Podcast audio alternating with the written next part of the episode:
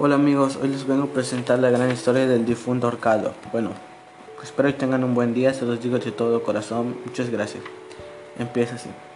El domingo del 7 de marzo de 1649, en la Ciudad de México, por el Palacio de Arzobispado, los habitantes vieron pasar una mula en la que iba montado un indígena y este sostenía a un caballero para que no se cayera.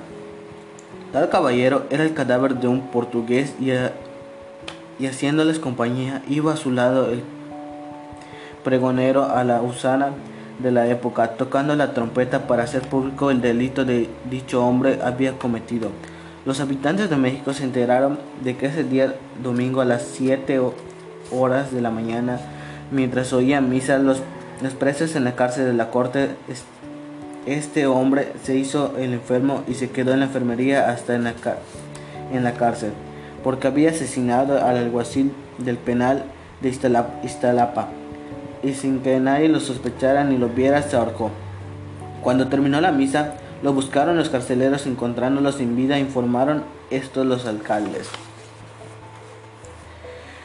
Los alcaldes de la corte, los cuales hicieron las averiguaciones correspondientes para saber si había algún cómplice.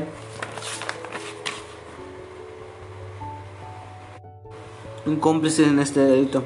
Se había perdido la licencia de arzobispado que se ejecutara la, la pena capital a la que se había sido condenado por el crimen que había cometido. Pero se festejaba el día del doctor Tomás Anquino y no se permitían las ejecuciones. Sin embargo, por los delitos cometidos concedió la autoridad eclesiástica que se realizara en la Plaza Mayor como escarmiento para todos aquellos que cometieron los mismos actos. Todo lo presenció el, pueblo, todo lo presenció el pueblo, pues bien sabía que los inquisitos podían en manos de la autoridad civil arreo, porque quemaron la imagen si se encontraba ausente o en su caso se desenterraban los huesos si ya estaba muerto. Después de pasear el cadáver por toda la ciudad comitiva y el portugués hicieron alto en la plaza mayor y el difunto fue ahorcado frente al palacio real.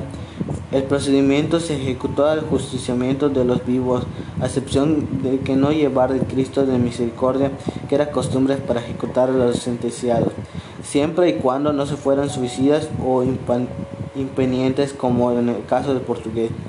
Después de realizar la ejecución comenzó a soplar un viento tan fuerte que las campanas de la iglesia se, se tocaban solas. Las capas, prendas y sombreros de las personas volaban por como fuera. Era tal la suspensión de la gente que creía que ese aire tan fuerte se debía al portugués temido pacto con Satanás y que ese caballero era el mismísimo diablo.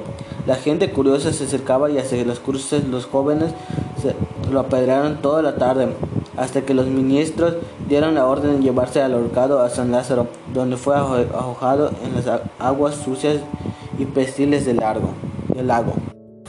Bueno, y así concluye este gran cuento. Espero les, les haya gustado amigos, tengan un buen día y muchas gracias por seguir escuchándonos. Hasta luego.